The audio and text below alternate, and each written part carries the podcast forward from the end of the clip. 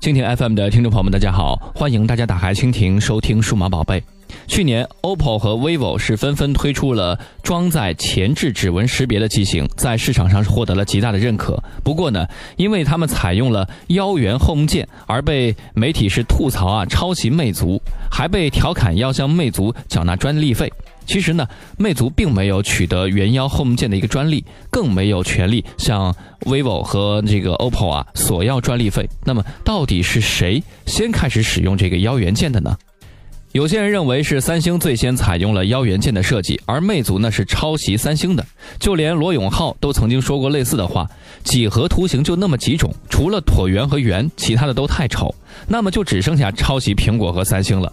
考虑到国产都抄袭的三星，那我就忍辱负重来借鉴一下苹果吧。所以锤子的新品上 Home 键就是圆的了。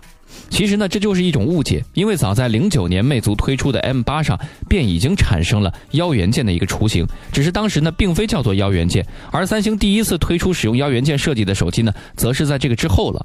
此外呢，魅族使用腰元件设计呢是具有一些沿袭性的，并非是一会儿用一会儿又不用。从魅族的 MX 五采用腰元件前置指纹识别模块后，魅族的魅蓝 Note 二、魅蓝二等诸多机型都是采用了腰元 Home 键。所以呢，腰元键在很多人心目中的分量是可想而知的。其实呢，在外观设计方面，现在的很多的手机厂商都已经没有太多的新意了，苹果也是如此，一步一步接着出，外观呢是基本上没有多大改变。魅族呢也是如此。不过呢，好消息是黄章好像又要出山了，希望呢被称为中国的乔布斯的他能够带来一些耳目一新的产品吧。